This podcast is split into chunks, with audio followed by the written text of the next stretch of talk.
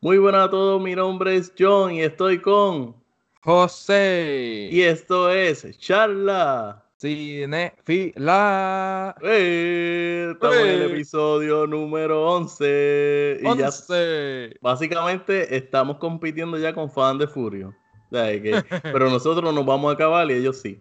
Pero de eso vamos a hablar un poquito más adelante. Hoy tenemos un programa que habíamos dicho que íbamos a ver una serie, pero pues eh, el tiempo nos ganó y no pudimos verla. Así que pues vamos a hablar un poquito de lo que es The Trailer de Chicago 7 de Netflix, este, la película clásica de horror comedia, eh, House, eh, Hellstrom, que José va a hablar un poquito porque es el único que vio un primer episodio. Unas par de noticias, trailers que salieron, lo que vamos a estar intentando o queremos hablar la próxima semana. Y los estrenos de esta semana en los streaming, que verdaderamente este fin de semana es la guerra del streaming. Así que vamos a ver qué pasa este fin de semana. Y vamos a empezar con la película de Netflix que ¿verdad? Eh, estrenó el pasado, ¿cuándo fue? La semana pasada. El pasado viernes. El pasado viernes estrenó en Netflix The Trial of the Chicago Seven, dirigida y escrita por Aaron Sorkin, protagonizada por Sacha Baron Cohen, Eddie Redmayne, Mark Rylance, Frank Langella, si el apellido es así, no me acuerdo, Yaya Abdul Matin, eh, Jeremy Strong, ¿verdad? Jeremy Strong. Eh, creo que se me queda uno, Michael Keaton y un par de gente más que, si José se acuerda, pues lo va a mencionar. ¿Qué te pareció The Trial of the Chicago Seven, José? Trial of the Chicago Seven, esto es un es que a veces uno se queda sin palabras porque pone a pensar en la película de lo tan brutal que fue la tensión dentro del, de la sala de, del juicio, ¿verdad? De, la corte, sí. De la corte. Mano, me quito el sombrero por, ante Aaron Sorkin, hizo tremenda dirección, tremendo guion, como nunca nos, ha fallado. Una de mis películas favoritas que él ha escrito es The Social Network, que fue de David Fincher, buenísima. Otra es Moneyball que, mm. es, buenísima. Esa está en Netflix, salió esta semana, si no me equivoco. Vayan a verla, es buenísima. El debut como director de él fue Molly's Game, que es buenísima también. Vi esta y es como que, mira, tienes un elencazo, tienes un buen guion, tienes una buena historia eh, para contar y para y que es relevante hoy día con, con el, o sea, por lo de las protestas, eh, y ciertas cosas que también, y como ellos son ante una protesta, cómo la gente responde, esto es como una enseñanza. Eh, las actuaciones fenomenales. De todos, el que de verdad que para mí se votó, personalmente lo digo, hay gente que lo dicen por algunas razones, pero en verdad es Eddie Redmayne, él como, como actor de verdad, eh, me impresionó todo lo que él hizo. Nunca pensé que, la actuación de él iba a ser, o sea, las actuaciones de él son fuertes, pero nunca pensé que iba a ser tan fuerte como en esta película. Hay gente que dice, ah, es que él todavía no, no le queda el acento americano. Y contra, es verdad, pero... Está haciendo su esfuerzo. Ese esfuerzo hay que mirarlo. Y no es el único que le pasa eso. Hay mucho. Eh, hay muchos, y en ese, en ese elenco hay muchos británicos. Sacha Baron Cohen es británico, pero él ya sabe hacer un montón de acentos. Sí, ya, y veces un paseíto. Sí, para él es un paseo. Eh, Jeremy Strong, yo creo que es británico, mm, no estoy seguro. Eh, Mike Rylance, yo creo que es británico. Sí. Sí, él sí es británico. Ese es el otro que a mí me encantó de, su actuación como el abogado de, los, de los siete acusados. Buenísimo, buenísimo. Eh, para mí él estuvo, me, me, esta es como que de las pocas películas que he visto de él como, como, actor, como actor. Él ganó el Oscar por la película de Steven Spielberg hace como cinco años en Bridge of Spice. Por el mejor oh. actor secundario. Eh, esa película no la he visto, pero que hay gente que dicen que esa, la actuación de él en aquella película estuvo bien buena, que mereció el premio. Aquí, de verdad, si no lo nominan a él en, mm. para, esta, para esta actuación, no, no sé qué la academia estará pensando. Y con Eddie Redmayne, mírenlo también, de verdad. Y a Sasha Baron Cohen, quizá también, porque de verdad que fue el otro que me gustó.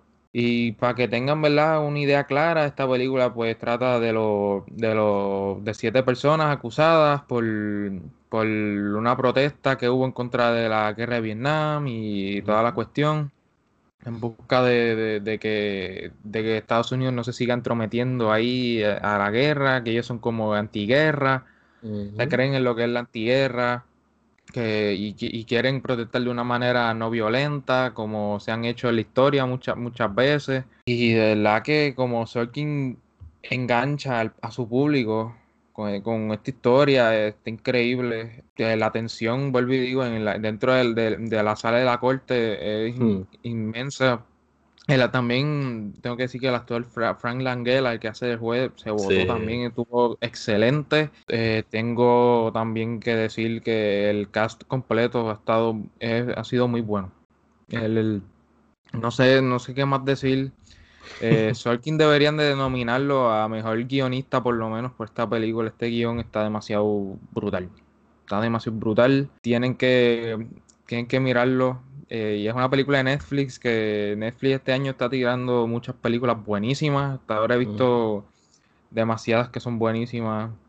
Aquí en, y esta de Trailer de Chicago 7 es fácilmente top 3 hasta ahora en el año. Sí fácil. Algún error que haya sido la película es que pues esta película no es que sea un error, pero no, no está todo lo, toda la historia completa.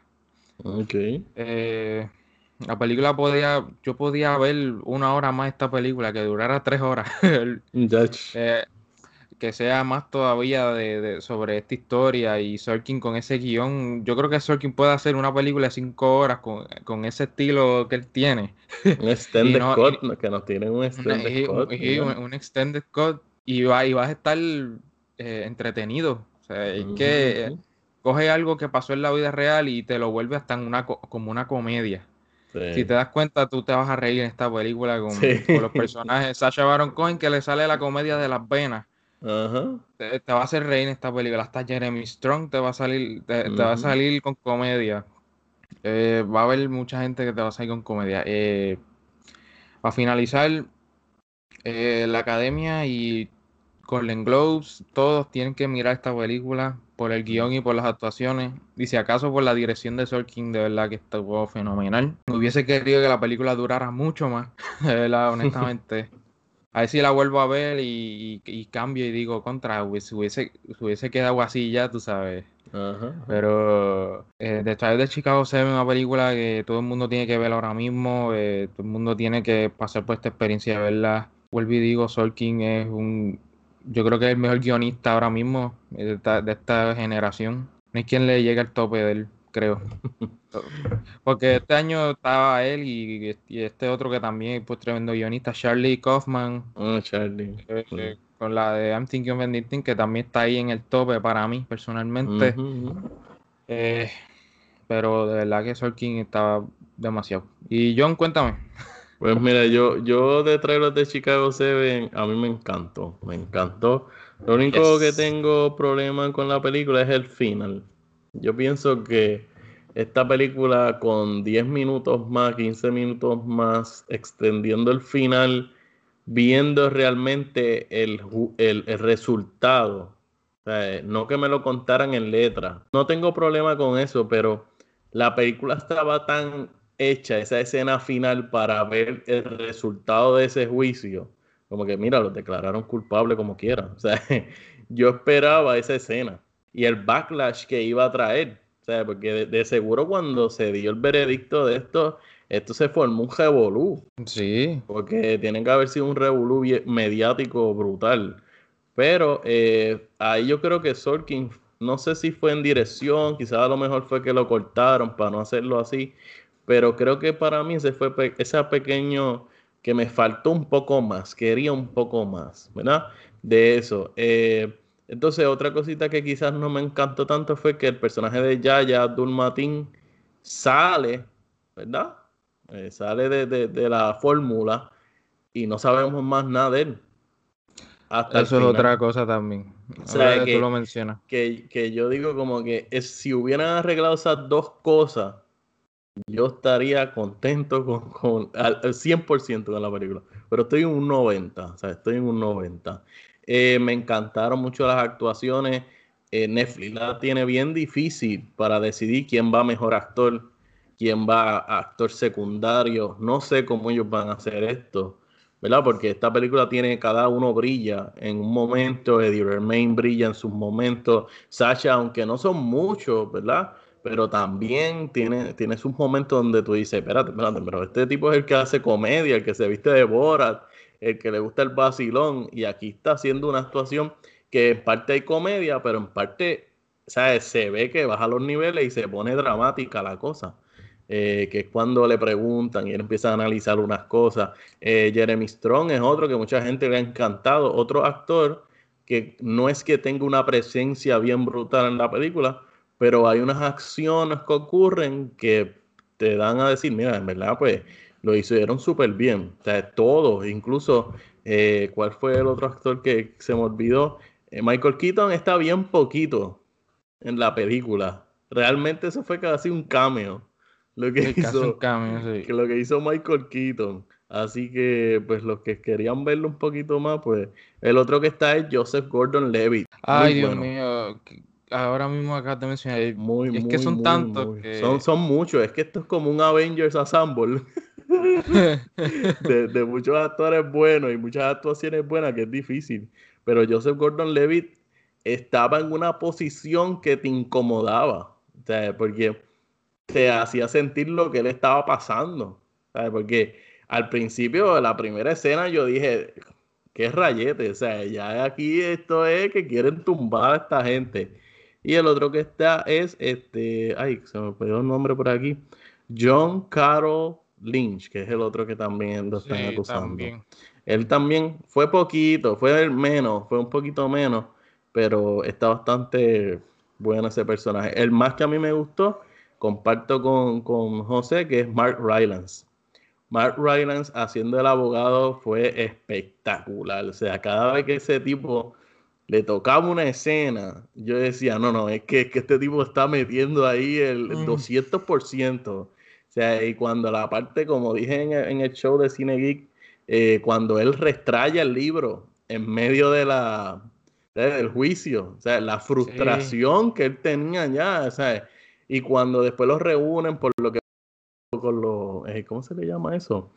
No son los, con, el jurado que él, le dice, si yo llego a saber que son ustedes los que están haciendo esto, se va a formar la grande. O sea, ya él estaba en un punto que eh, cuando tú ves al final del juicio, ya él no quería ni preguntar porque tenían todas las de perder. Y cuando se ponía pico a pico con Joseph Gordon Levitt, en la parte de que, si le dan a lugar a, lo que dijo Michael Keaton o no, esa parte espectacular. Es que, es que cuando alguien escribe bien, y los actores ejecutan lo que realmente se escribió, está bestial. Y el juez, desde el principio tú lo odias, porque todas las incongruencias, todas las cosas al garete que quería hacer, la injusticia que quería hacer con, el personaje de Yaya, eh, es, que está brutal. Yo diría que quizás a lo mejor a él y a Eddie Redmayne, uno de los dos, lo dominen para mejor actor.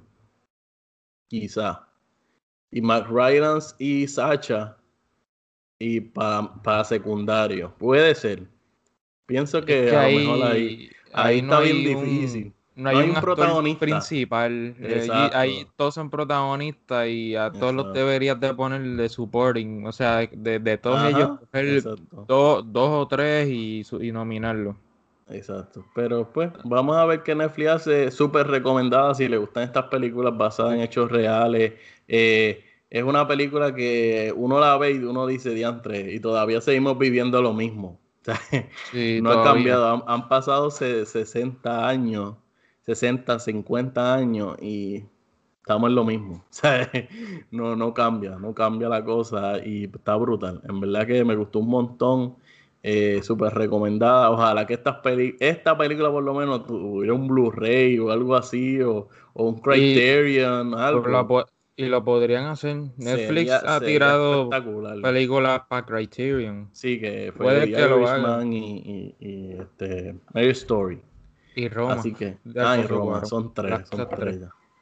Eh, vamos a ver, yo de verdad que si la tiran para pa Criterion me apunto y la compro porque me gustaría ver un poco más de lo que quizás a lo mejor se quedó en el aire.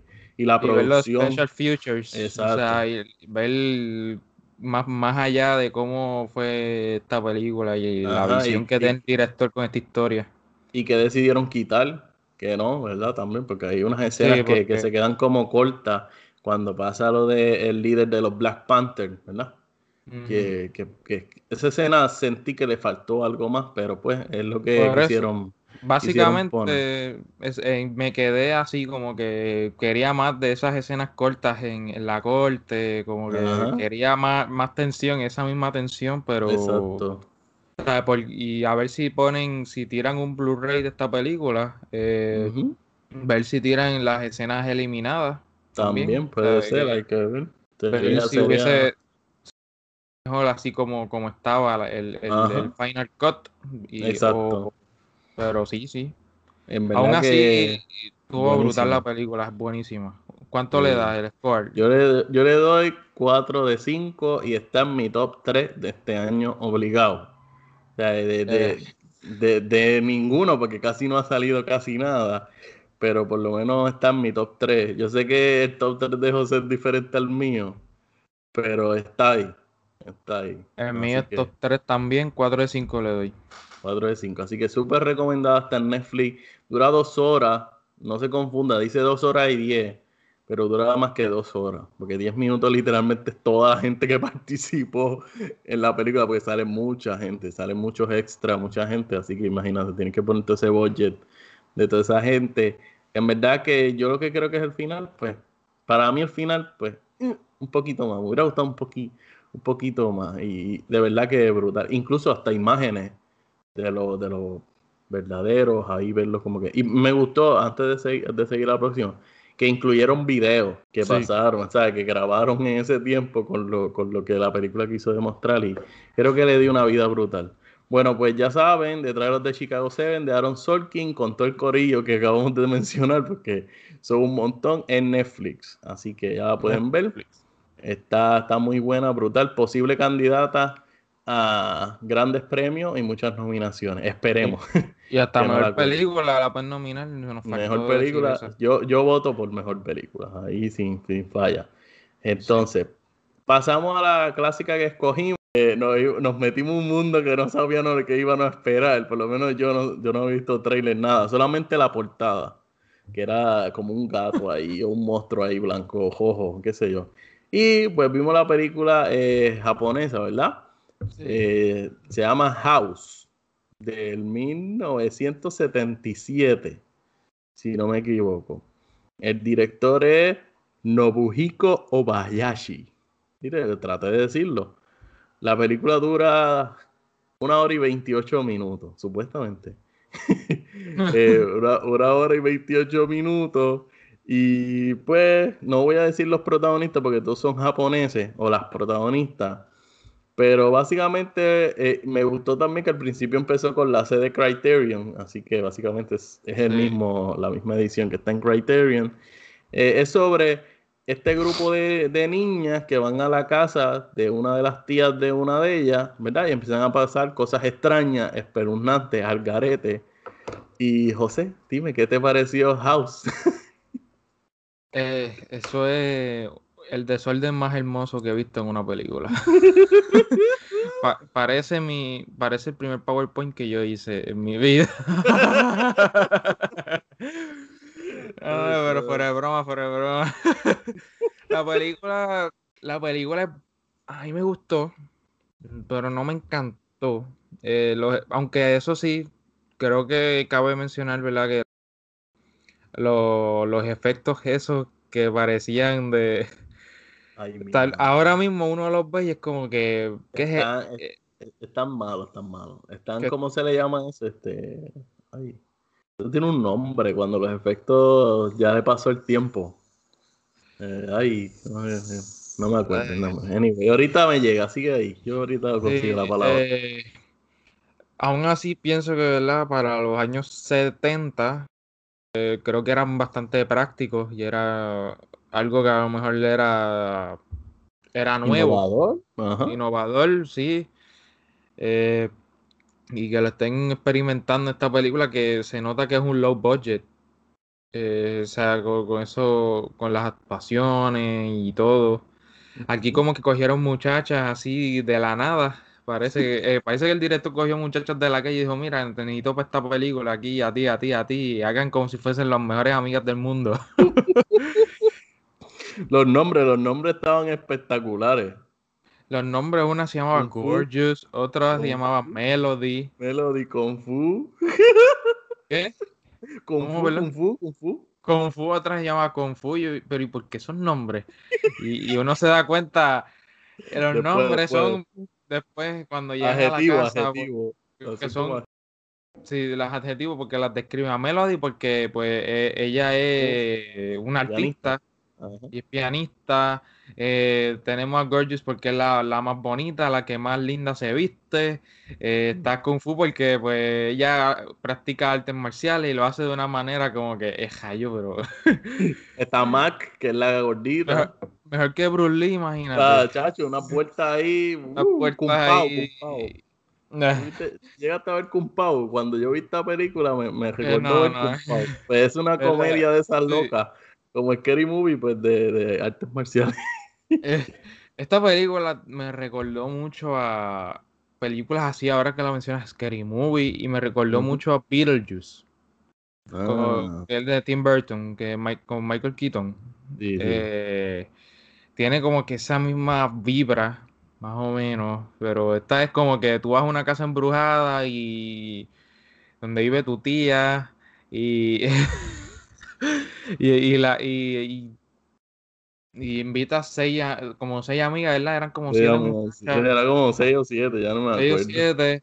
Entonces, llegan a la casa y todo chilling y, ven ven, ay, Dios mío, ven, ahí este, cabezas decapitadas, vivas, eh, y, que se mueven y se ponen a morder.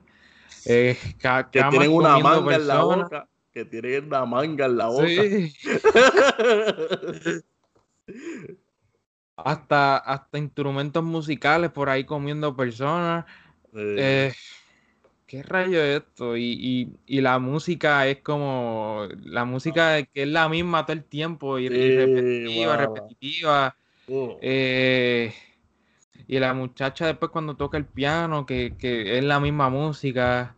Y sigue, y sigue. La película yo a mí no me gustó en gran parte eso, que es muy repetitiva.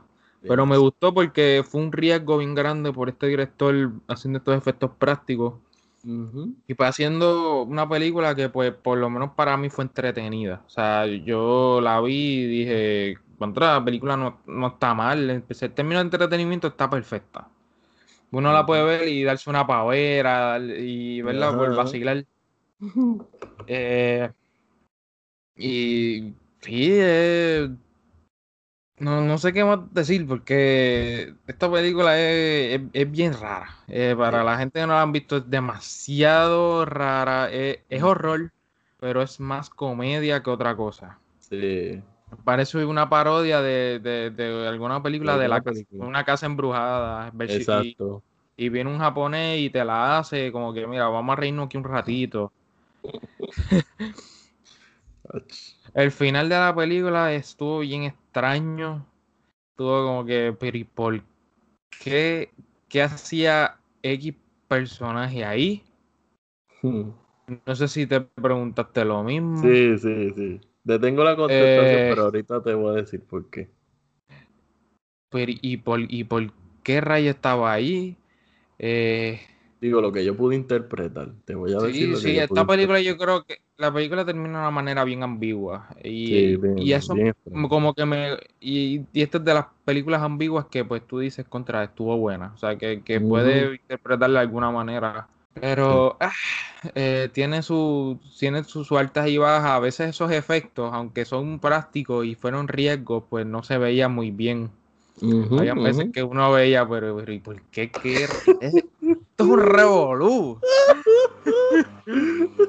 parece, parece como si estuviesen mezclando animación de hoy día, Exacto. de esa época con, el live action, como si tú hicieras, como te hiciera la de Who Framed Roger Rabbit o Space Jam, una cosa así, pero, pero peor, ¿sabes? Mil, pero mil veces peor, yo creo. Eh, o sea, pero se nota que el director tenía una visión para esta película. Esta película yo creo que pues influenció las parodias de Scary Movie.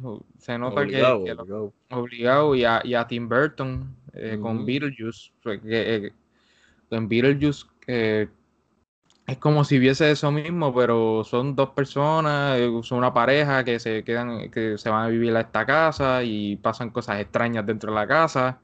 Pero nada de eso es con, animación ni con efectos visuales. Es con, o sea, hicieron tipo puppets o algo así para que se movieran las cosas.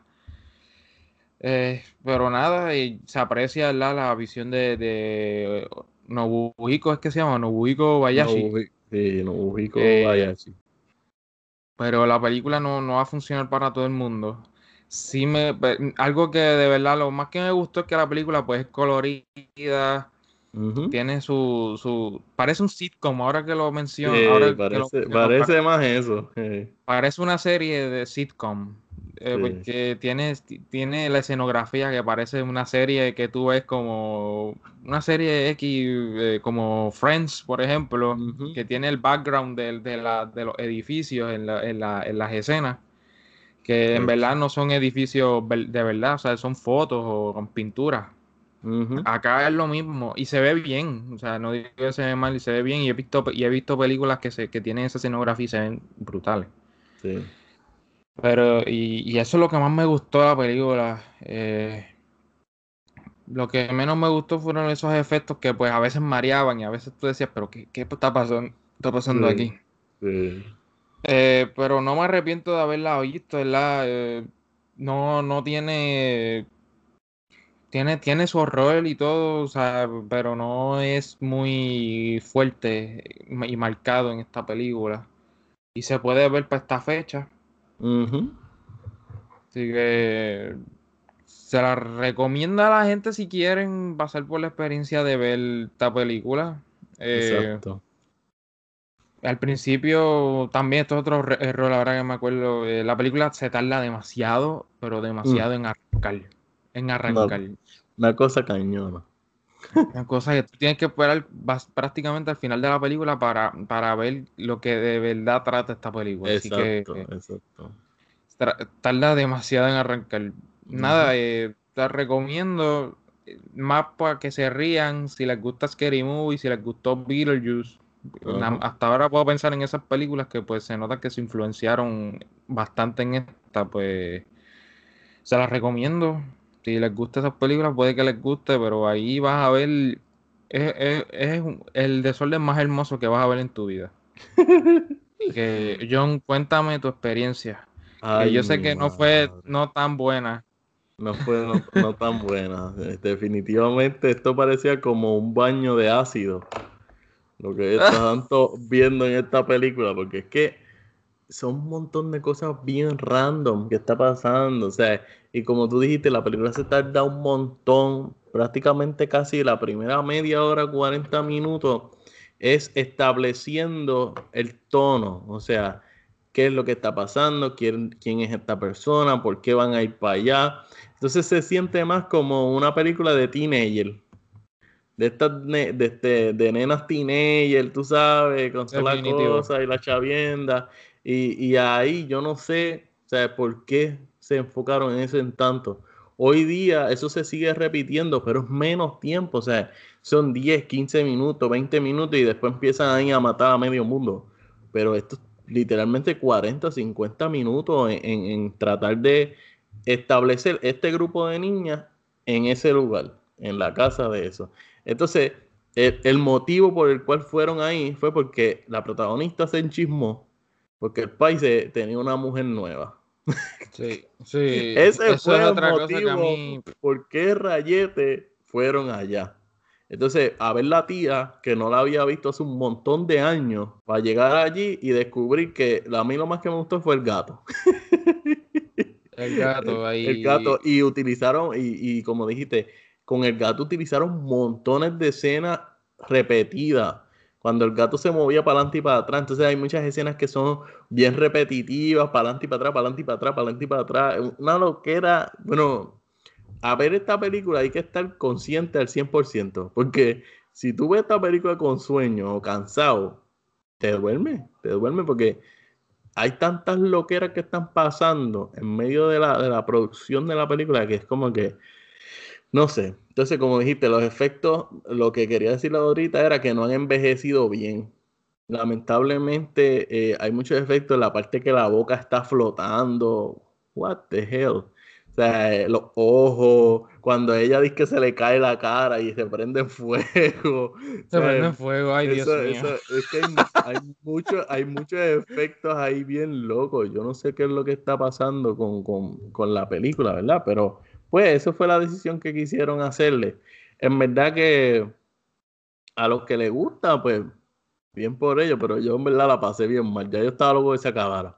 Entonces, los últimos 20 minutos es cuando, ¿sabes?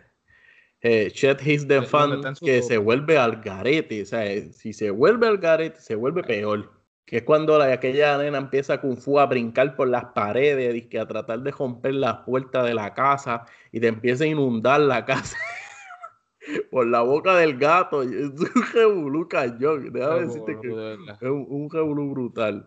La otra cosa es lo del final. Para mí, ella hizo todo esto, ¿verdad? Para poder convertirse en una bruja con poderes, la nena, y poder matar a la mujer que se enamoró del país. Eso fue el final. Eso fue el final porque ella no aceptaba que su padre tuviera otra mujer. ¿Y cómo llegó esa tipa ahí? Ni idea. Ni idea. Ni idea, porque pasó unos años, nadie se enteró que se murieron esas mujeres allí, esas nenas allí. Eh, después supuestamente a esa muchacha le va a pasar lo mismo. Lo mismo, o sea, ella la iban a, la iban a matar. La, van a decapitar o se la comen en la, en la, en, la cama. La, ah, la también. Eh, la parte cuando le está copiando las manos en el piano, horrible, o sea, se ve súper mal. Entonces después eh, ella dice en una parte como que eh, hot o kinky, qué sé yo, qué diatre. Yo, ¿qué diatre está pasando? Son una nena. O sea, una nena adolescente, o sea, tienen como 12, de 12 a 14 años, creo yo, ¿verdad? Este, entonces la parte de... Tienen que tenían que haber oh. sido mucho mayores porque había algunas que salían desnudas en la película. eso es otra cosa. Yo, yo dije, ¿qué está pasando aquí? O sea, ¿por qué? ¿Cómo? Esto tiene que haber sido bien controversial cuando salió. Porque tú tomas la decisión de que, de que una niña de 12 a 16 años, en ejemplo, ¿verdad? Esa marca salga desnuda en una escena. Es como que, ¿what? O sea, ¿cómo, cómo, eso, ¿cómo el director pudo combatir ese, ese revolú a menos que no le dieran casco a eso? Pero si tú te pones a pensar, eh, ¿sabes? Ellas salen ahí como si nada. Y es como que, ¿what? Yo me quedé así mismo. Yo dije, ¿what? ¿Qué ¿Sabes? Porque normalmente eso no pasa. Eh, en, en, las películas tienden a tapar y qué sé yo, pero no sé, en verdad que eh, el director no sé cuál era la loquera que tenía. Y después la escena del maestro, cuando iba a ir para allá, se, iba a caer, el gato le pasó, se cayó en el cubo y el cubo dio una vuelta y le pasó un cajo por el lado. Ahí yo la perdí. Ahí yo dije, esta película es una loquera, o sea, es más enfocada. Y después los actores que estaban haciendo donde él estaba viviendo, que estaba ahí como que cantando y qué sé yo, un musical y yo no, no, no, no, no, no, no, no, yo no sé lo que estoy viendo, yo quiero que se acabe. ya yo estaba loco de que se acabara. yo estaba, yo estaba ahí loco también porque se acabara, pero lo visual, si, si no se basen por la historia, porque esta película básicamente no tiene historia. Es ver lo que eras y ya. Ok. Eh, ¿Verdad? ¿Tú, tú, tú lo ves de esa manera Sí, sí, en verdad que sí. Eh, eh, visualmente, visualmente está interesante, pero es una loquera. No sé si eso funcionaría ahora mismo. Eh, no, no, no creo, no, mm, creo. No creo, porque va a llegar el punto de la crítica que no saben lo que está pasando. O sea, no, no, no hay un enfoque claro de lo que está pasando. Para ese momento habían bastantes películas que eran así, que, que, no te, básicamente no, la historia no era la gran cosa, pero la, si, la apreciabas visualmente, te iba a encantar. Creo que si la aprecias visualmente y por la edición de esta película, que para mí ese es el, lo mejor de esta, esta película. Yo creo que la edición es lo, es, es lo mejor que vas a ver esta película. Yo creo que estuvo fenomenal. Sí. Y definitivamente se siente que le cortaron cosas que no, no se necesitaba, porque se ve que había algunas escenas que duraban más. Y, y cortaron justo a tiempo. Aquí las escenas no duran mucho, aquí son muchas escenas en una hora y media. Ah, exacto, son, es como que corta aquí, corta aquí, corta aquí y, después ponerle el estilo que es bien rápido. Una colección de muchas escenas en una sola película. En, cinco minutos vas a ver como 10.000 como escenas. Vas a sentirte así. también tú vas a ver esta película y tú vas a sentir que estás alucinando. literal, literal. y, en verdad yo no le he dado un, score a esta película porque es que me gustó, pero no me encantó, pero después pienso en esto otro que estuvo brutal, pero después pienso en esto otro que estuvo fatal. La película tiene muchos pros y contras, pero creo que le voy a dar un, de alguno al 5, un 3. Ah, un 3. José le dio un 3 a creo, creo que sí, Yo le, voy a dar, yo le di un 2. Un 2 porque un 2 y porque pues pero en verdad que, pues sí que, como siempre decimos, es bueno que pasar por la experiencia, ¿verdad? Es mejor verla a uno que no le cuenten, qué sé yo. Eh, entiendo que hay Aquí ya nosotros contamos muchas cosas. Sí, yo pero... contamos muchas cosas, pero, pero no es lo mismo decirlo que verlo. Eh, tienes que verlo para que hay muchas cosas controversiales. La película tiene que si se sacan ahora son muy controversiales. Definitivamente muy, muy controversiales.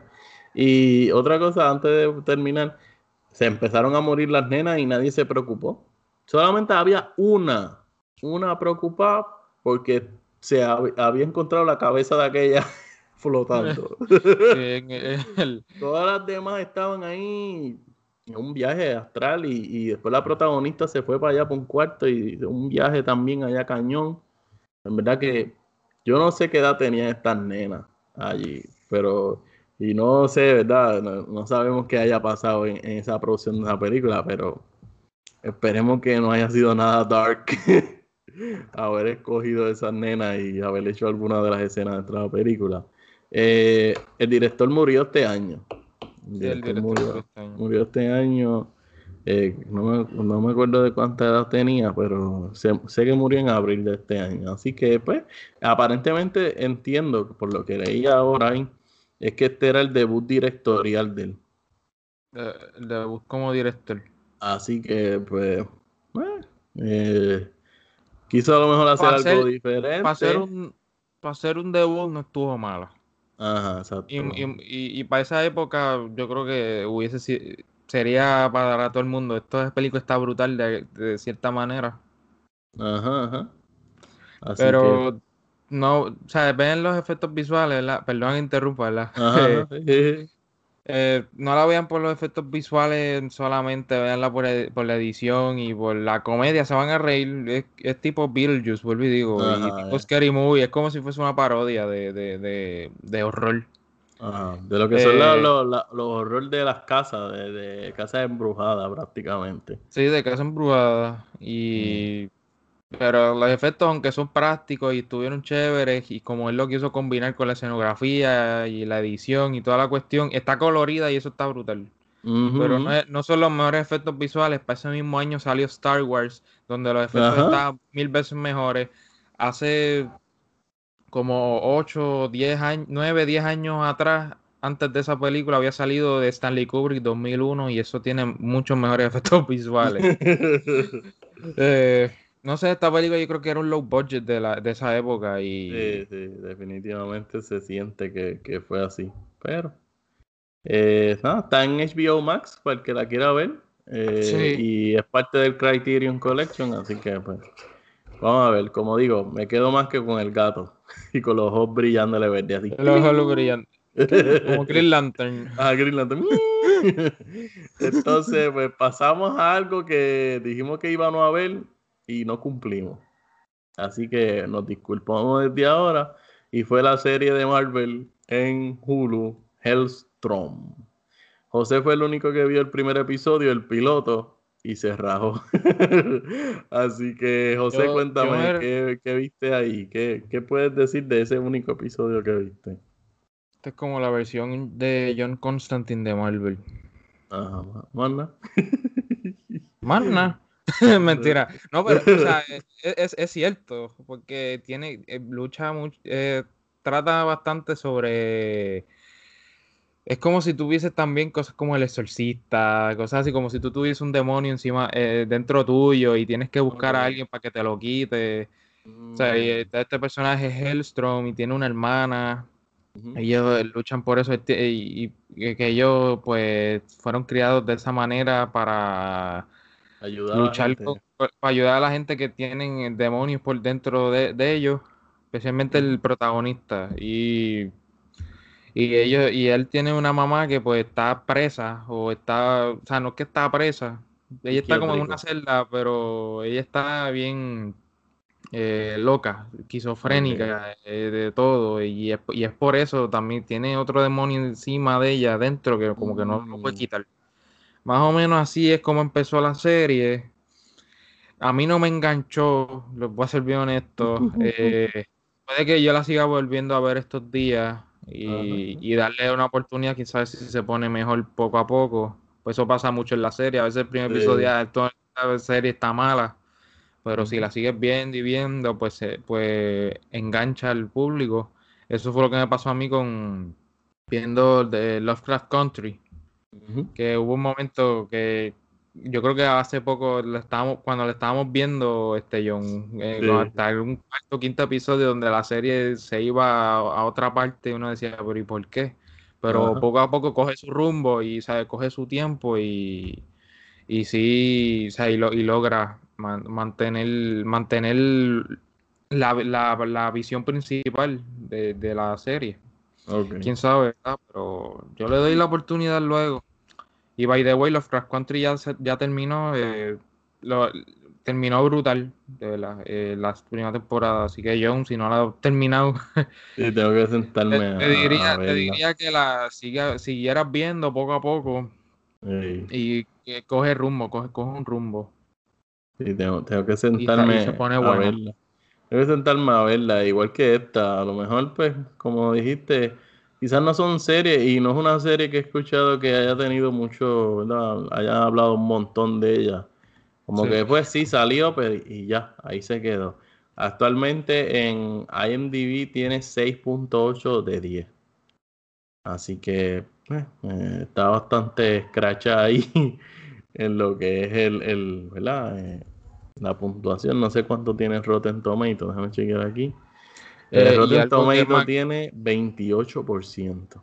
Eh, y 90% eh, de la audiencia.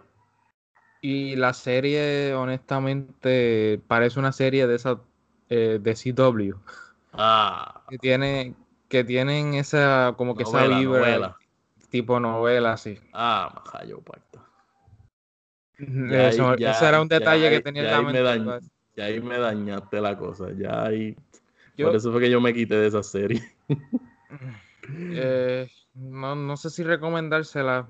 Yo seguiré poco a poco viéndola y a ver si la termino. Y si no, me rajo y no la veo más nada. Porque... En un episodio que ustedes escuchen que vamos a hablar de Heltron, pues la terminamos. Por fin la terminamos. Pero no es prioridad ahora mismo. ahora mismo para mí no es prioridad verla. igual que yo. Pues ahí tiene la opinión cortita de Hellstrom. Está en Hulu con 10 episodios, si no me equivoco, 8, no sé, ya no me acuerdo. 10 episodios. 10 episodios, así que, pues, para que los quieran ver, es de Marvel y pues para que vean que no todo lo que hace Marvel es bueno. Ahí está. Entonces pasamos con las noticias y vamos a hacer como la otra vez un resumen. Y pues José comenta por cuál es la más que le interesa. Y pues, o un poquito de cada una. Y es que Jared Leto vuelve como el Joker para el corte de Zack Snyder de Justice League fan de Furious termina, Universal le dijo, ya, no hay más nada. Termina en la 11. Así que vamos a estar viendo la próxima, que es la 9, el año que viene. Y va a haber, y va a la 10 y la 11. Así que prácticamente tenemos tres películas más de Fan de Furio sin contamos la del año que viene. Que era este año. Ya lo hubiéramos visto, así que hubiera sido menos tiempo. Eh, van a ser dirigidas por Justin Lin, que es el director que ha hecho la gran mayoría de esas películas. Pero lo que se espera es que aparentemente se termina la franquicia, pero van a haber más spin-off. Eh, yo creo que ya está una franquicia que debe morir. O sea, ya dio lo que iba a dar. Y pues ni modo. Anyway. Entonces HBO está desarrollando. Esta es la noticia, la mejor noticia. HBO está desarrollando una serie, ¿verdad? Que se llama The Sun, que es protagonizada y producida por Jake Gyllenhaal y se une al maestro Denis Villeneuve, ¿verdad? Para eh, esta serie. José, dime, ¿qué piensas de esta noticia? Yo diría, ah, otra noticia fue que salió la primera foto de Tom Holland como Nathan Drake. Eso salió ayer. No sé qué, qué te parece, cuál es la noticia que más te motiva, cuál es la que te da... o, estás celebrando por alguna, cuéntame. La que me da es la de Fan de Furious, o sea, porque en parte no es bla, es como que qué bueno porque ya se termina esta franquicia. Yo, Porque esta, a mí me gustaban y me gustan algunas de las películas, pero ya llega un momento que me cansé. La última que sacaron no me gustó para nada. Horrible. Eh, fue horrible y, y estaba loco porque se terminara esto. Y ahora, ¿cómo va para el espacio? que están diciendo por ahí y, y lo están Van a pelear con, con, Optimus Prime. Van a pelear. Optimus Prime. van a pelear con, con, con, la bandera que dejaron los de la NASA allí. van a pelear, van a confirmar si la dejaron o no. Para, para acabar con todas las teorías de conspiración que hay. Pero, eh, la, pero ya tú lo dijiste, la mejor noticia es la de HBO desarrollando la serie de Son, que yo creo que es una miniserie. Sí. Aquí eh, dirigida por Denis Villeneuve, eh, producida y, el que va a ser el actor principal es Jake Gyllenhaal, el, que, tremendo actor. Eh, esta serie va a estar también involucrado Jonathan Nolan, hermano del gran director Christopher, Nolan Jonathan Nolan eh, ha escrito varias películas con, su hermano, de las que su hermano ha dirigido, ¿verdad? De las que nosotros conocemos.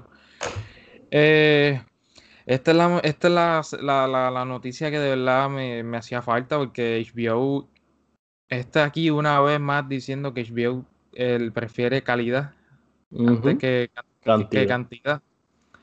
Y por ahí que esta semana han cancelado series de Netflix y que como Away, que hablé de ella hace como un Away se fue. Se fue. Ah, ellos, spoilers, pero ellos se quedaron con Marte. aquí la íbamos a hablar, aquí íbamos a hablar de ella, pero yo no tuve break, entonces José la vio y Netflix anunció que la cancelaron y yo dije, muchacho, olvídate de eso, yo no voy a ver nada. Y eso que es una gran producción que prometía ser buena en, en ciertos momentos. Podía haber durado una temporada más, pero pues... Eh, pero eso dice mucho de Netflix, de que sacan tantas series y enganchan a muchos públicos y no pueden complacerlos a otros. Y eso pasa por estar tirando mucho, mucho, mucha cantidad. HBO no hace eso, HBO tira poco a poco, si, te si se han dado cuenta. Ahora yo creo que hoy sale una miniserie nueva con Hugh Grant y Nicole Kidman en, HBO, ah, que me interesa verla. Eh, se terminó otra miniserie esta semana que también vi con Jude Law y Katherine Waterston, Naomi Harris, Emily Watson. Es una serie, miniserie británica. Y son series que yo las veo y y yo digo, contra, es calidad. No es, no es o sea, a ellos no le importa la cantidad, pues si, si a HBO le importara la cantidad, estuviesen haciendo miles de series ahora mismo. Como Netflix, estuvieran como Netflix. cada, semana tenían dos, tres y cuatro series de eso. Y después una serie es cancelarla. Hmm. Ahora mismo lo que, lo que mejor le está saliendo a Netflix son las miniseries y las películas. Eh, pero las series la única que le está saliendo bien es Stranger Things y cuidado.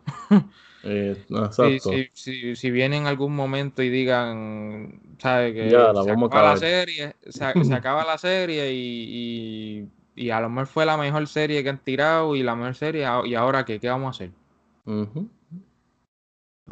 pero nada, eh, HBO, pompeado, como digo siempre, para ver esto, porque está Denis Villeneuve eh, aquí eh, involucrado, va a dirigir, y Jake Gyllenhaal va a actuar.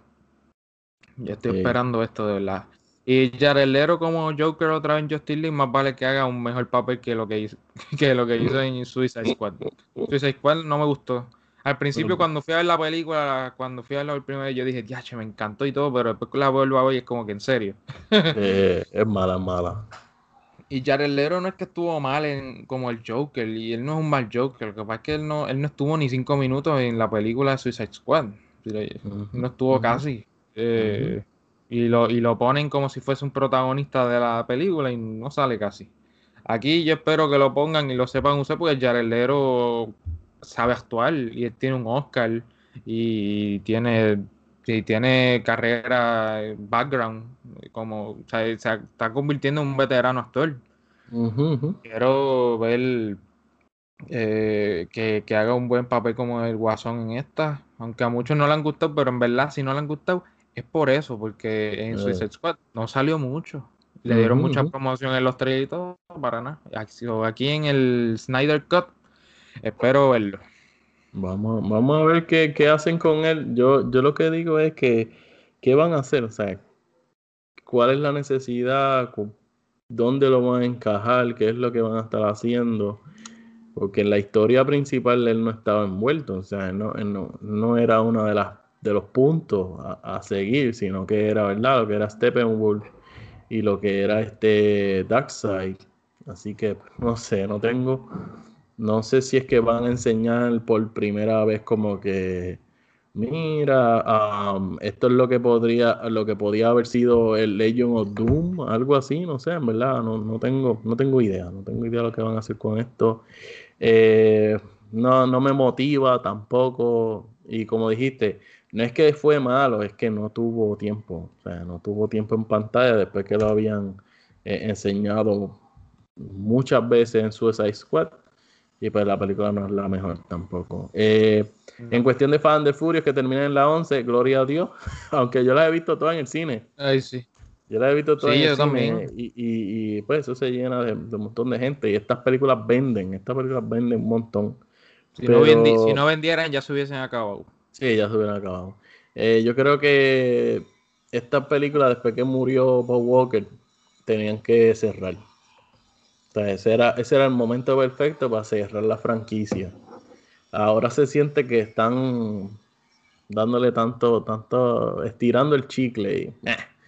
Pero eh, la más que me gustó, como, como igual que tú, este, fue el anuncio de, la serie o miniserie de Jake Gyllenhaal, ¿verdad? Protagonizando, uniéndose nuevamente a Denis Villeneuve, que ya ellos trabajaron en Prisoners. Así que. Y en Enemy y en Enemy. Así que pues, vamos a. Ah, verdad, la, la, la, tercera vez. La tercera vez. Y, y ese año yo creo que fue Enemy Prisoners que salieron el mismo año, si no me equivoco. Y, Enemy está en Netflix y eh, Prisoners ya está en HBO Max. Así que pues. No, pues, yo creo que yo creo que Enemy, Enemy la pusieron En, Showtime, sí. Ah, pues estaba, estaba en Netflix. Y, y Prisoners, sí, estaba en Netflix. Yo la vi en Netflix en el verano. Pero después volví a buscar y no, yo creo que está en Showtime. Los que tengan Showtime, pues la pueden ver ahí. aprovechan y, y la ven. Y Prisoners en Hulu. La tenían en HBO Max y la pusieron en Hulu. Adiós, carajo, ya la quitaron en HBO Max. Y la quitaron, no tuvo, ni una, no tuvo ni una, ni una semana, no tuvo, no tuvo ni una semana. Nacho, no, yo estuvo, estuvo bastante tiempo, yo creo, en HBO ¿Eh? Max. Creo, ah, pues creo. No me acuerdo. Yo ah, vi. Pues. Y esto es una de mis metas para ver, una de las películas para ver estos días. Así que te lo digo es de ya John. Y yo creo que, esta es tu favorita. Prisoner. Esa es mi favorita de él. Y después de Blade Runner. Y Blade Runner ver la primera. Eh, ah, para ver el 2049. Exacto, sí, tiene que ver la primera. Yo veo la pila dos. Y pues después puedes ver la Rival, que es otra, otra de También, eh, en verdad me llaman la atención todas las películas. Todas, todas, todas son buenas. Todas son buenas. Hasta ahora nada más he visto de él eh, Enemy y Sicario. Eh, ah, verdad. ¿Has visto, has visto, viste la versión con menos budget que Enemy. Sí. Y viste Sicario, que es la versión más eh, drama acción. Le falta entrar a la parte eh, drama, drama suspenso y drama ciencia ficción, que es lo otro. Le faltan esas esa otras partes de Denis Villeneuve. Pero estamos motivados, vamos a ver qué pasa. Eh, salieron varios trailers, vamos a hablarle por encimita de, algunos, ¿verdad? Porque ya hablamos un poco del trailer de Mandalorian primero, pero salió uno nuevo. Eh, otro trailer que salió fue para la película de Netflix de Ma Rainey's Black, protagonizada por Viola Davis, y la última película de Chadwick Boseman. Así que eso va a ser bien emotivo. Eh, Ryan The Last Dragon de Disney, esto no es de Pixar, es de Disney, animación de Disney. Y un nuevo trailer para Mank, que es de Netflix, que también en, en diciembre. Así que de Netflix se apunta ahí dos y Disney 2. Eh, cuéntame, ¿cuál de estos trailers fue el más que te gustó? Eh, yo por lo menos no vi el de Mank. Yo vi el teaser, que lo hablamos la semana pasada, pero no vi el trailer. Si ves el teaser... más o menos lo mismo, una versión extendida. Más o menos lo mismo, pero es como que extendida, es correcto. Eh, y hasta ahora sigue siendo el mejor trailer que he visto, porque es que como estamos en 2020 y David Fincher hizo esta película al estilo de los años 30, 40. Eh, me, me, me, intriga de verdad. Aquí en este trailer extendido, pues vemos más a los personajes, a otros personajes que rodean al personaje de Mank, que va a ser protagonizado por el, veterano actor ganador de Oscar, Gary Oldman. Uf. Eh, Vi también que va a salir el actor se llama Charles Dance, el que hizo del papá de los Lannisters en Game of Thrones. Él va a salir ahí mm. también. Yo dije, ¡ea! Y también Amanda Seyfried. Eh, el que estaba escondida, estaba escondida. Esa actriz no había salido hace un tiempito. El año pasado, en la secuela de Mamá Mía, yo creo que fue. Eh, eh, eso lo ven más que las la, muchachas. Yo vi la primera y más nada. Sí, eh, pues sí, en verdad Mank es la, película que puede ser la que la que sea la que tome el control en, a mm. Netflix este año y sea la candidata y, que, que los Oscars uh. que la academia le dé el Oscar a, a, Mank puede ser y a Fincher por dirección así que ah. promete y de los otros tres trailers ¿cuál qué te parecieron? El de The Mandalorian me gustó. Eh, me quedo como que, mira, que salga ya, sale la semana que viene. La semana que viene, ya, el viernes que eh, viene sale el primer episodio. Que viene, eh, Black Bottom, vi el trailer, de verdad que pues, me, me, me, puso un poquito emotivo ver a Chadwick. Esta semana confirmaron que Chadwick va a competir como actor principal. Pues, si, si lo llegan a nominar. Y parece que le van a hacer campaña a esta película con él y con, y con Viola Davis para mejor actriz. Ve la Viola Davis. Eh, ve la Viola Davis en, esta, en este trailer de verdad que me encantó. Ella como actriz me encantó. Esta película eh, está basada en una, en una obra que escribió August Wilson.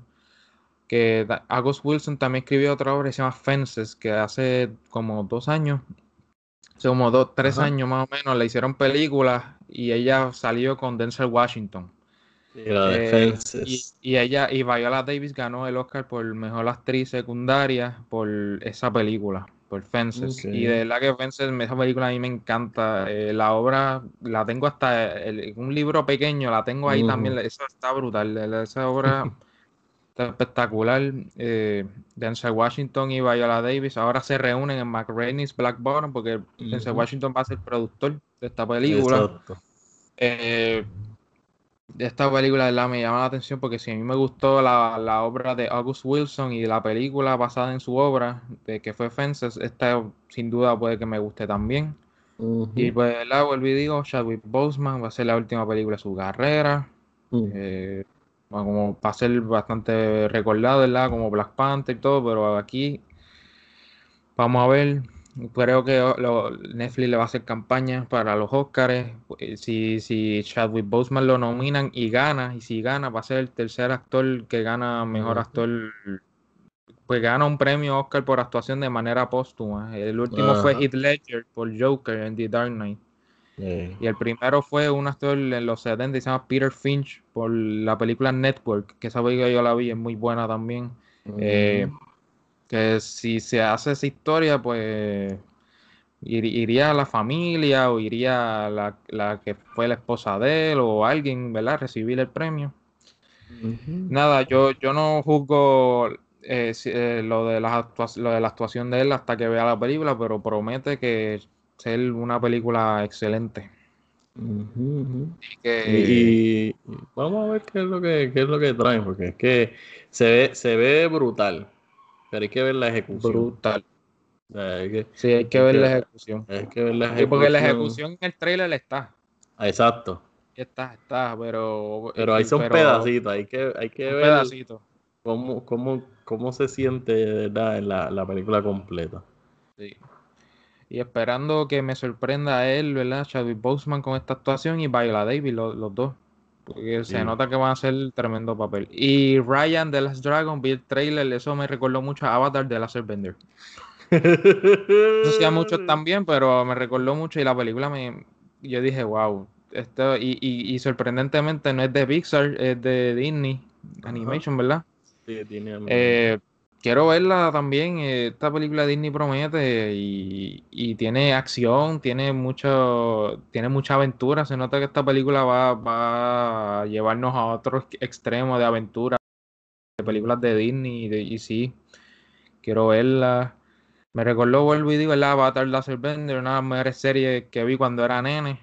Y que es una serie que todavía la gente ve, está en Netflix, que la quiero volver a ver pronto. Exacto. Eh, y quiero pasar, o sea, quiero ver, pasar por la experiencia de ver esta película que no solo va para un público menor, también yo creo que a mucha gente adulta les va a gustar también, no sin duda. Y de Disney, sorprendentemente que Disney pone esta personaje que es como si fuese, no sé si una nueva princesa o algo por el estilo. Bueno. Pero promete ser algo impresionante y de acción. Eh, me recuerda también la vibra, un poquito también de How to Train Your Dragon también. también, también, tiene, ese, tiene esas vibras, y tiene, tiene, ese, tiene ese mood. Si tú, si tú estabas en el mood de ver esas tremendas películas de animación y la serie de Avatar de Bender, yo creo que esta película nos, nos va a motivar a todos. Y dice que va para marzo del año que viene. Aparentemente. vamos, a ver y, ojalá se la, la, tiren en el cine, ojalá la cosa cambie de aquí a marzo, pero yo creo que esa película va para el verano, solo van a atrasar. Sí, obligado. Si, la cosa sigue como va, la, la pueden atrasar. En verdad que de los tres trailers, por lo menos de Ma Rainy Black Bottom me gustó mucho. A mí me gustó mucho la, la participación, ¿verdad? Lo, lo, que pudimos ver de Viola Davis es otra cosa. O sea, una transformación completa de esa actriz haciendo ese personaje. Me gustó, me llamó mucho la atención también. Eh, igual que, ¿verdad? El actor de Black Panther, eh, Chadwick Boseman. Aquí, pues, otra película de drama, ¿verdad? Con, con temas de cultura, racismo y todo eso. Y definitivamente que debe ser una actuación tremenda y va a ser emotivo ver su última actuación dentro de la pantalla y Netflix, ¿verdad? Tiene en sus manos impulsar a dónde puede llegar esa, esa actuación. En cuanto a Mank, no lo vi el trailer, o sea, no vi el trailer de esto eh, que sacaron, pero pues eh, vi el teaser que hablamos la semana pasada y también es otra producción que, quiero ver. Eh, y de Raya de Last Dragon, como dijiste, a mí también me acordó a Black Panther, me acordó Brave, me acordó películas que tienen muchas facciones, o sea, que son diferentes grupos y están en contra. Eh, me acuerdo mucho de eso, o sea, tiene mucho, me gustó mucho la animación. Lo más que me llamó la atención es que enfocado a la acción, porque ella es una guerrera. ¿Podría esto ser una nueva princesa? Porque así pasó con Moana. Moana fue una, ¿verdad? Una eh, película aparte, pero sacaron una princesa de esa película. Así que Raya podría ser la próxima princesa dentro de, Disney. Eh, el director es el que hizo Big Hero 6. Ah, oh, oh. Hizo, hizo, también co-dirigió Moana. Así que tiene dos películas en su experiencia muy buenas. Big Hero 6 es de mis favoritas. Y Moana yo la amé. yo vi dos veces esa película en el cine y, las canciones todavía las escucho de cada rato. Eh, creo que el proyecto de Raya se ve brutal. Se ve brutal. Me gustó mucho. En verdad que quiero ver qué es lo que van a traer. Y pues la película sale disque en marzo. Vamos a ver. Eh, se ve algo diferente. Sabemos que Netflix, pues, eh, Netflix, este, Disney, se acostumbra a hacer este tipo de películas como más drama, como más, eh, ¿verdad? Más enfocado para niños, pero esta se ve, como dijiste, How to Train Your Dragon es un perfecto ejemplo de lo que trae o, se siente de esta película. O más enfocado a la acción, más enfocado a la pelea, al combate. Y lo vimos en el teaser, la vimos peleando y me encantó. O sea, los colores se ven brutales, la, la, la animación se ve brutal, a pesar que no es de Pixar, también la animación se ve brutal, porque sabemos cuál fue el resultado con Moana y sabemos cuál fue el resultado con, lo que fue este Big Hero 6, que aunque no sean de Pixar, son excelentes películas de animación de Disney. Así que vamos a ver qué nos trae eh, Disney con la película de Raya. Esperemos que no se atrase.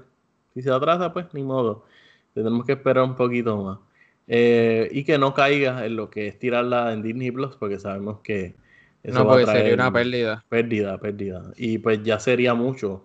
Y ahí Disney se podría en 3 y 2. Porque van a tirar Soul para la plataforma que es de Pixar.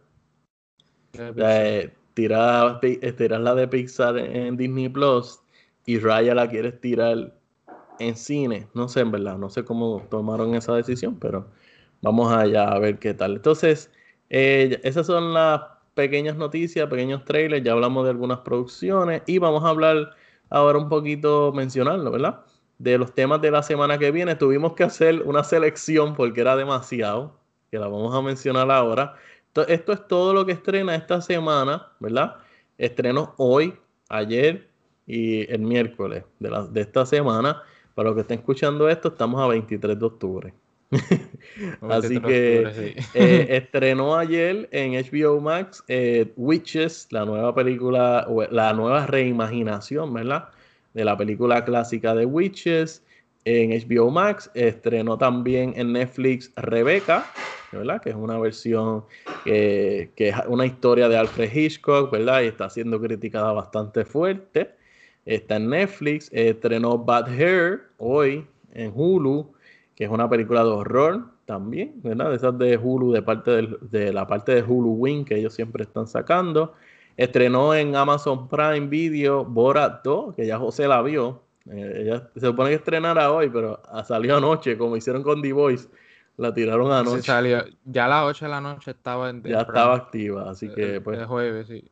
Primero pues ya. Over the Moon, que es una película animada de Netflix, podría ser una de las candidatas a películas nominadas en animación a los próximos Oscars, ¿verdad? Porque este año no han salido muchas.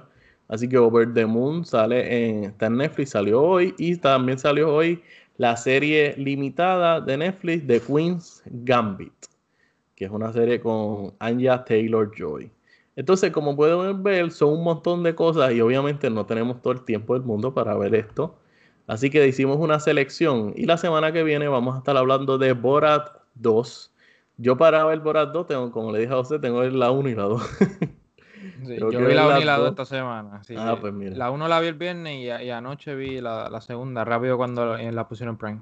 Ah, pues viste, está, está, ready en esa parte. Este, tenemos, vamos a pasar por el proceso de Witches del 2020 que también la están destruyendo en la crítica, pero vamos a ver qué tal. No, no todo es bueno, no todo lo que se tira es bueno, así que hay que ver qué es lo que hay.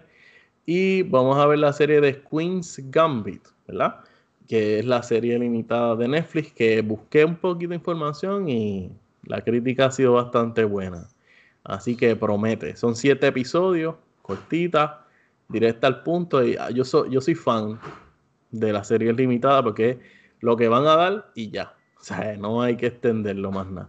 Y pues cogimos una película clásica, ¿verdad? Eh, no sabíamos qué escoger y pues vamos a escoger una. Ya José la vio, tendría que revisitarla. Está disponible en HBO Max, ¿verdad? Antes de anunciarla. Eh, no, sé. No, sé. Vamos a investigar eso ahora. Anyway, La película es The Shining. La que vamos a coger, la película clásica para la semana que The Shining, de Stanley, Kubrick. del 1980. Ahí está, Stanley Kubrick de 1980, The Shining. Yo no la he visto, personalmente nunca la he visto. Así que sería una experiencia completa. Eh, ah, no, no está. Bueno, a mí no me sale aquí en Letterboxd, no me dice que está en, en HBO Max. Así que no sé. Eh, no sé si está ya. anyway, vamos a estar hablando. No está, no está. Ya chequeaste la aplicación. Estoy en vivo. Pero no está, en vivo. Pero nada. Eh, la vamos a ver, fíjate, ya mucha gente la ha visto. se alquila por, por Voodoo, iTunes, YouTube, donde sea. lo, más probable, lo, más probable de la gente está diciendo que yo no he visto The Shining. Es que esa es mi pregunta ahora mismo. Yo estoy en shock. The Shining es una obra maestra. la, yo la compré hace poco, no la he visto. Es que ahí tengo unos planes. Ah, la pues tiene, la tiene. Sí, la tengo ahí. Está ahí en Blu-ray. La ah, pues, compré. Pues, ah, pues perfecto. La tengo, ahí, por eso fue que la escogimos, porque si no la tenía, ¿dónde la iba a ver? Sí, sí. Ya tú sabes, ya tú sabes. Entonces, pues eso es lo, lo que lo que, lo que vamos a hablar la semana que viene y lo que estrena esta semana, incluyendo On the Rocks, ¿verdad? Que está en Apple TV Plus. También salió hoy, ah, se me olvidó eso. en Apple TV Plus. Así que. Sofía Coppola. Sofía Coppola. Así que hay bastante cosas para ver este fin de semana. Como dijimos al principio, la guerra del streaming es este fin de semana. Vamos a ver qué, cuáles son los resultados de lo que ahí viene. Y obviamente el viernes que viene sale The Mandalorian. Y ahí pues nos perdió a todos nosotros porque nosotros vamos para allá a madrugar para ver The Mandalorian. O por lo menos verla por la noche. José la ve por la noche, pues José es medio gárgola. yo, yo la veo el otro día. Anyway. Pues, eh, José, ¿dónde te pueden encontrar en tus redes? Ya llegamos al final. Dime, ¿dónde te pueden conseguir? Gente, gracias por llegar aquí hasta el final. Eh, gracias por soportarnos. eh, me pueden conseguir por Twitter y el Letterboxd por José Omar underscore 18. Así que pues ya pueden encontrar a José por sus redes. Igual nos pueden seguir en Instagram por charla cinéfila, donde ahí pues a veces ponemos noticias, a veces no, a veces se nos olvida, o los posters. Yo soy más de poner posters, pero pues Anyway, estamos ahí. Estamos pregando lo de la página de Facebook, va a atrasar un poquito. Estamos esperando una, una autorización, ¿verdad? Porque es una página donada. Pero estamos ahí, estamos ahí, estamos bregando. Entonces, como dijo José, eh, le damos las gracias a que hayan llegado aquí hasta el final. De verdad que pues, hacemos esto con mucho cariño y verdad esto nos apasiona, nos gusta hablar de, de lo más nuevo, de lo clásico, del cine. Eh, de serie, streaming, nos gusta todo esto, así que nos gusta siempre comentar un poquito de cada cosa. Y como esto es una charla, ¿verdad? De cinéfilo para cinéfilo. Así que me pueden buscar en Facebook e Instagram por John Amaury Reviews, en YouTube por John Amaury, en Twitter por John Amaury mayúscula y en Twitch, si les gustan los videojuegos, pues me pueden buscar también por John Amaury allí jugando un ratito o tratando de ganar o jugar algo, algo ahí algo hay. Entonces, bueno, pues nada, eh, te quieres despedir, José, vamos cerrando por aquí. Gracias eh, por llegar hasta aquí, ¿verdad? Nuevamente, eh, cuando salgan a la calle, eh, de, distanciamiento social, seis pies, eh, mascarilla puesta, siempre anden con, siempre tengan uno aunque como mil en el carro, porque a veces se lo olvida que no lleguen a un sitio y después digan, diache, la mascarilla no está en el carro, está en tu casa. Y o sea, a mí me pasó una vez y pues. También me pasó. Tú sabes. Sí, así que nada, cuídense si salen a la calle y en sus casas, eh, cuídense de verdad, eso es lo más importante, la salud y, y hasta la próxima. Bueno, pues uno a las palabras de José, utilizan mascarillas, hand sanitizer, seis pies de distancia. Y, ¿verdad? Nos veremos en la próxima. Espero que hayan disfrutado del episodio. Nos vemos. Bye. Se cuidan. Nos vemos. Bye. Bye.